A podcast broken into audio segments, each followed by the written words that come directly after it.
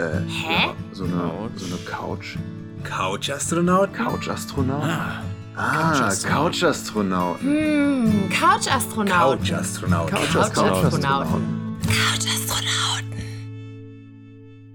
Hallo und herzlich willkommen an Bord der Couch-Astronauten. Ich bin Alex Hofmann und das ist der Podcast des österreichischen Weltraumforums. Ich bin beim ÖWF als Weltraumpsychologin und dieser Podcast soll euch die Möglichkeit geben, mit mir gemeinsam Tricks bei Astronauten abzuschauen. Und zwar Tricks, ähm, die uns jetzt in Zeiten von Corona, Ausgangssperren und Quarantäne helfen können. Denn Astronauten, die erleben genau das Gleiche wie wir aktuell. Die sind lange Zeit von der Erde isoliert, denen ist im Raumschiff auch echt mal langweilig und die müssen auch mit einer kleinen Gruppe an Leuten klarkommen, auf ganz wenig Raum. Also galaktisches WG-Leben. Ihr denkt jetzt aber, Astronauten, die haben sich das doch alles selber ausgesucht. Ich hänge hier aber und habe nichts davon entschieden. Und ein bisschen habt ihr da ja auch recht. Im Weltraum unterwegs sein ist natürlich motivierender als eine Pandemie auszuhalten. Aber der deutsche Astronaut Alexander Gerst, der hat selber einmal gesagt, seitdem er Astronaut ist, hat er ziemlich lange nicht mehr viel selber für sich entschieden. Denn hinter einem Astronauten, da stecken mehrere Hunderte an Menschen, angefangen von Flugleitung, die den Arbeitsplan bastelt. Aber dann gibt es auch so den Typen, der das Tauchbecken bei der ESA verwaltet und Alex Gerst erklärt, wie man Unterwasser-Raumausstiege macht. Und dann gibt es mehrere Sportmediziner, die über seine Muskeln und Knochendichte und Schlafphasen mehr wissen als er wahrscheinlich selber. Oder seine PR-Managerin, die bestimmt, wann Alex wo was sagt. Und der Typ, der Alex erklärt, wie er die Experimente aufbaut und ganz viele mehr. Alle diese Menschen, die haben mehr zu sagen als der deutsche Astronaut. Und ja, Astronaut sein, das ist ziemlich cool. Aber wir lernen auch daraus, Astronaut sein bedeutet auch, sehr viel fremdbestimmt zu leben. Autonomie und Kontrolle, das ist unser Thema heute. Und was passiert, wenn das nicht ganz so gut funktioniert? Das schauen wir uns mal genauer an. Aber am wichtigsten ist, dass ihr lernen könnt, wie wir mit einem gefühlten Mangel an Autonomie gut umgehen können und wie wir Kontrolle über Situationen gewinnen, in denen wir das Gefühl haben, dass andere irgendwie über uns entscheiden. Um das genauer zu verstehen, schauen wir uns aber erst einmal an, was passiert, wenn das mit der Kontrolle so richtig doll schief läuft. Dafür reisen wir zurück ins Jahr 1973. Das ist super lange her, aber es gab zu dieser Zeit schon Menschen im Weltraum und da gab es damals die US-amerikanische Raumstation Skylab. Das ist auch die einzige Raumstation, die die USA jemals so für sich alleine hatte. Und da sollten am 16. November 1973 drei Astronauten hinfliegen. Das Kommando der Besatzung, das hatte Gerald K. Ähm, als Pilot hatten die William Polk dabei und dann gab es noch einen Wissenschaftsastronauten, das war Edward Gibson. Und die drei, die waren so das dritte Trio, was da hochgeschickt wurde. Und ja, ganz klar, die sollten dort Forschung betreiben, das Leben im Weltall erkunden und neue Erkenntnisse für die Erde eben runterbringen. Und der Start, naja, der war erstmal ziemlich übel für die drei Astronauten. Also übel im wahrsten Sinne des Wortes. Denen war nämlich echt schlecht. William Polk, der musste sich dann auch übergeben. Eigentlich ist das ja nichts Dramatisches. Das erleben wir öfters mal im Weltall, dass den Leuten schlecht ist. Aber die drei wollten das irgendwie dem Bodenteam nicht so melden. Blöderweise hatten die Astronauten vergessen, dass die Flugleitung alle Dialoge sowieso abgehört hatte, die an Bord so besprochen wurden. Und naja, am nächsten Tag, da gab das erstmal ziemlichen Ärger von unten. Im Nachhinein hatten die sich wahrscheinlich einfach nur Sorgen gemacht. Aber klar, was oben ankam, das war eben der Ärger. Und dazu kam noch eine ganze Menge Druck. Denn vorher, da war auf Skylab ja schon eine andere Mannschaft, beziehungsweise zwei andere Mannschaften gewesen. Und die wurden ziemlich gelobt. Die hatten ziemlich gute Arbeit gemacht. Man war sehr stolz auf die. Und klar, das ist auf der einen Seite irgendwie schön, aber auf der anderen Seite stresst das natürlich. Man möchte auch so gut sein, man möchte genau die gleiche Leistung vollbringen. Und ja, manche Menschen setzen sich dann eben auch sehr stark unter Druck. Die Flugleitung am Boden, die wollte auf diese Erfolge natürlich auch aufbauen und ganz viel forschen und arbeiten. Und deshalb war der Stundenplan von Gerald, William und Edward, ja, der war echt dicht befüllt. Also es gab dann so circa keine Freizeit und dazu kam auch noch, dass die drei Astronauten oft echt überfordert mit ihrer Arbeit waren. Also das heißt, da gab es dann Experimente, die hatte von den dreien vorher noch keiner irgendwie vorher gesehen oder mal aufgebaut. Und das sollten die da jetzt auf Skylab eben machen. Oft hat das dann länger gedauert und das fand das Bodenteam dann auch gar nicht gut. Klar, über das Ganze hätte man natürlich mal reden können. Aber das wissen wir auch, Menschen reden eben nur, wenn sie das Gefühl haben, dass ihnen auch wirklich jemand zuhört. Und die drei Astronauten, naja, die hatten irgendwie dieses Gefühl nicht. Die hatten eine ganz andere Methode. Und zwar war dann auf einmal Stille im Weltraum. Das Bodenteam der NASA, ja, die wollten dann an einem Tag ganz normal bei ihren Astronauten anrufen, aber im Skylab, da war Ruhe. Gerald, William und Edward, die haben nämlich einfach mal gestreikt sich mal einen Tag freigenommen, gechillt, den Weltraum angeschaut, einfach mal eine Pause eingelegt. Und als der Streik vorbei war, da hat das zumindest mal dazu geführt, dass man miteinander gesprochen hat. Also die Flugleitung und die drei Astronauten. Und es gab auch ein paar Veränderungen, die wirklich positiv waren. Also sowas wie kein Training nach dem Essen mehr machen müssen oder keine schweren Arbeiten nach 20 Uhr, keine 16-Stunden-Tage mehr. Und bis heute hat man aus diesem kurzen Streik gelernt. Menschen im Weltraum brauchen auch Freizeit. Und Menschen, egal wo, reagieren allergisch darauf, wenn man über sie entscheidet, ohne ihre Bedürfnisse überhaupt mal anzuschauen. Der Streik auf Skylab hatte natürlich auch Konsequenzen. Mit mehr Ruhe und höherer Moral waren die Astronauten deutlich produktiver. Heute wissen wir, wenn wir zwei Gruppen haben, die unter ganz verschiedenen Bedürfnissen leben und arbeiten, dann kann es schwierig werden. Vor allem dann, wenn die eine Gruppe mächtiger ist und über die andere Gruppe entscheiden darf. In der bemannten Raumfahrt ist ja das der Fall, denn das Bodenteam schreibt Arbeitspläne, bestimmt, wann welches Experiment gemacht wird und wie viel Dosen Ravioli jeder Astronaut bekommt. Astronauten können da schon mal das Gefühl bekommen, naja, die da unten, die entscheiden, aber eigentlich mache ich ja die ganze Arbeit hier. Und es ist klar, dass man sich dann vielleicht nicht ganz besonders gut oder verstanden fühlt. Es macht natürlich Sinn, dass wir am Boden Entscheidungen treffen. Hier haben wir viel mehr Informationen, die zusammenlaufen, eine gesunde Außenperspektive, mehr Wissen. Wir wissen deshalb auch, es ist sehr wichtig, dass wir Menschen in solchen Bedingungen schon klare Ansagen machen.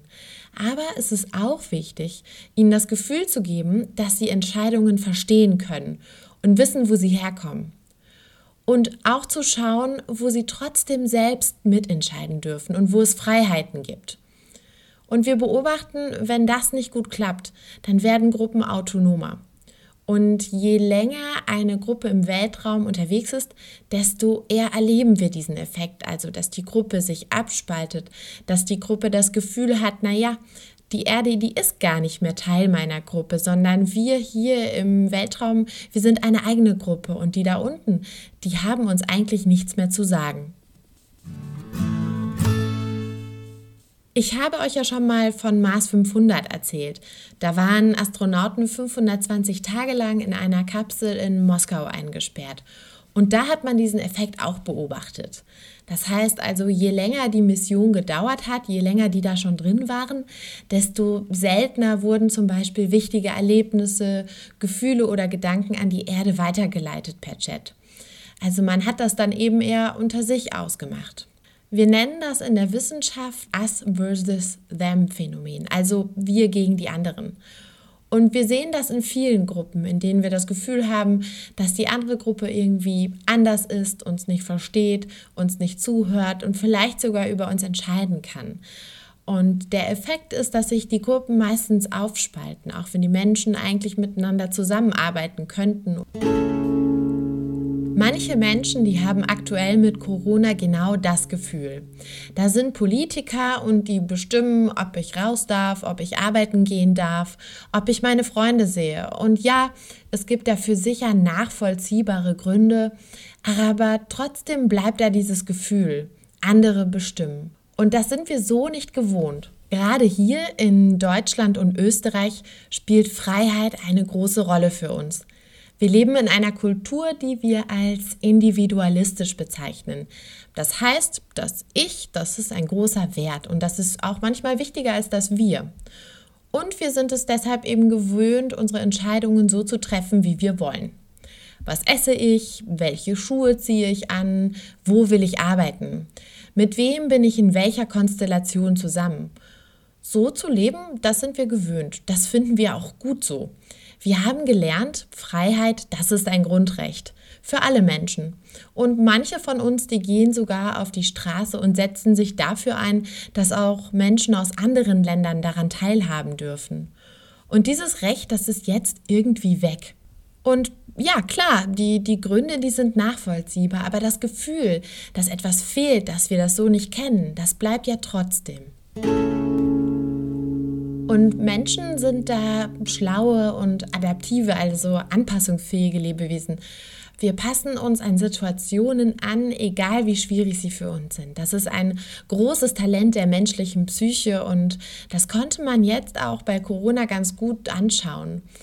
Am Anfang gab es da sogar, ja, ich finde so ein bisschen gefühlt Euphorie für diese ganze Situation. Also die Menschen haben sich gegenseitig motiviert, auf ihre Hobbys zu verzichten, auf ihre Freunde zu verzichten, zu Hause zu bleiben.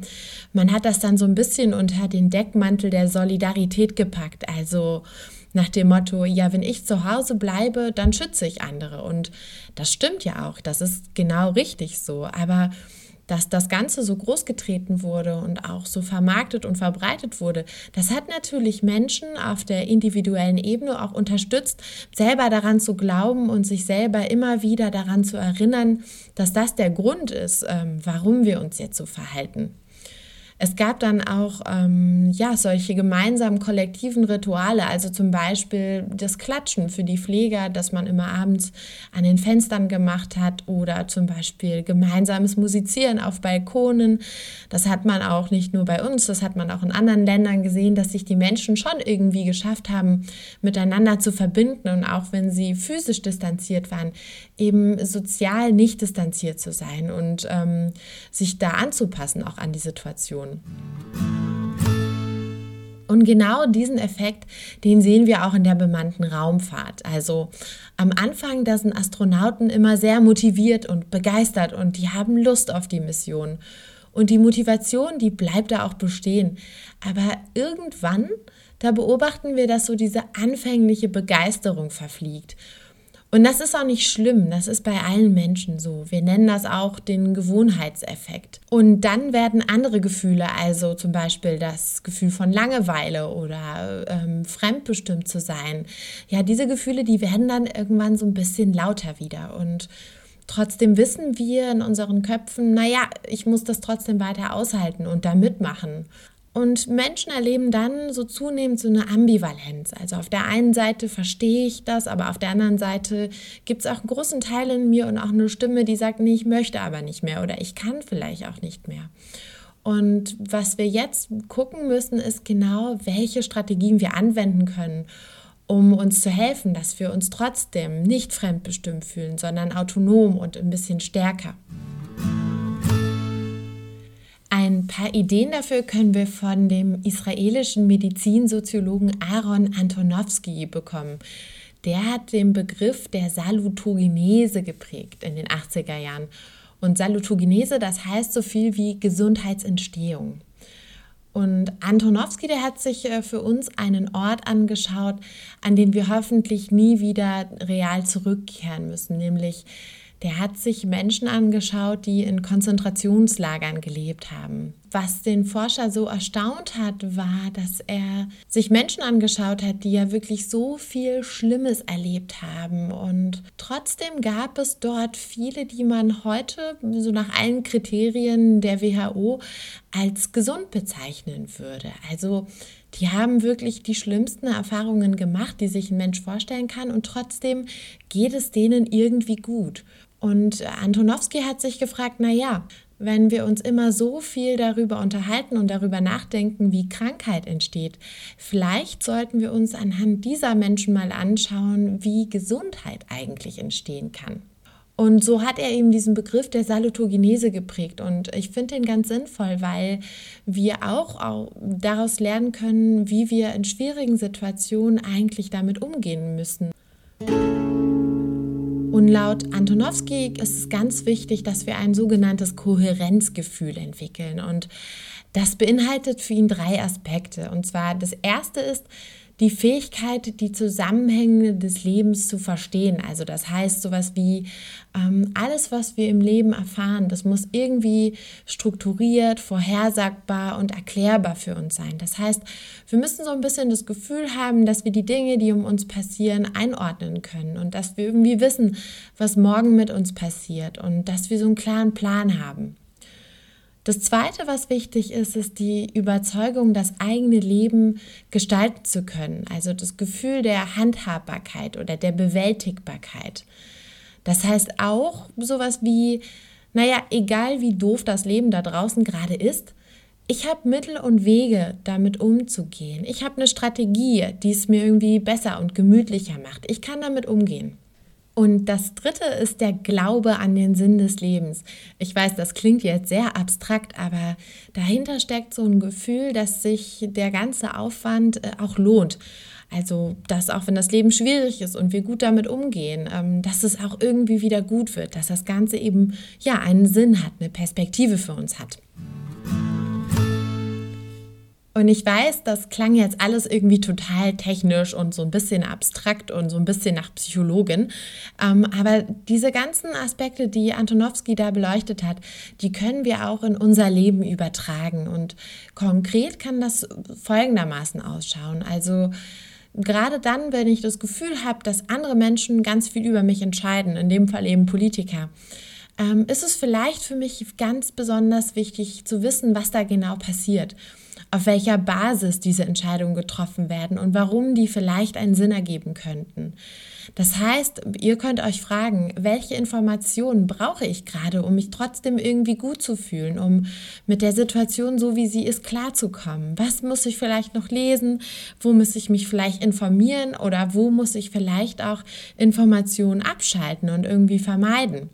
Das Zweite ist, ähm, dass wir uns überlegen oder beziehungsweise, dass wir unsere Perspektive ändern und uns nicht sagen, ich bin hier eingesperrt, ich bin passiv, sondern ich habe Optionen und genau überlegen, welche das für uns sein können. Das heißt, dass wir uns fragen, was kann ich eigentlich aktuell konkret dafür tun, dass es mir gut geht? Also gibt es vielleicht Ziele, die ich irgendwie verfolgen möchte? Ähm, gibt es Menschen, die mir besonders wichtig sind, mit denen ich trotzdem gut in Kontakt stehe? Ähm, mache ich trotzdem Sport, wenn mir das wichtig ist? Ernähre ich mich gut und gesund? Was brauche ich da gerade für mich, dass ich mich gut fühlen kann in meinem Körper? Das sind alles Dinge, in denen wir ganz viele Gestaltungsoptionen haben, auch wenn das Klopapier mal ausverkauft ist oder das Mehl irgendwie gerade nicht im Regal ist. Es gibt viele, viele Variablen, viele Sachen, die wir nutzen können für uns, um jetzt auch den Alltag irgendwie gut für uns zu gestalten. Und das Dritte ist, dass wir uns eben überlegen, was ist eigentlich meine Motivation, hier mitzuhelfen, mitzugestalten?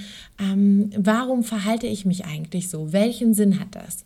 Und wenn ihr jetzt das Gefühl habt, und das darf ja auch sein, dass da gar nicht so viel ist, dass ich das Gefühl habe, naja, eigentlich, ich will wirklich nicht. Ich habe niemanden, den ich irgendwie schützen möchte. Ich selber fühle mich nicht gefährdet. Dann ist der Gedanke, den ihr eben ein bisschen genauer anschauen solltet, zu schauen, okay, wie kann ich mich denn dann motivieren? Gibt es doch vielleicht irgendwo einen Aspekt, warum ich es wichtig finde, mich so und so zu verhalten, warum ich es wichtig finde, mich anzupassen? Vielleicht ist es meinen Freunden wichtig, vielleicht kann ich ein bisschen mir von denen was abschauen. Und wie gesagt, wir haben aus den vergangenen Erfahrungen ja auch gelernt aus der Geschichte.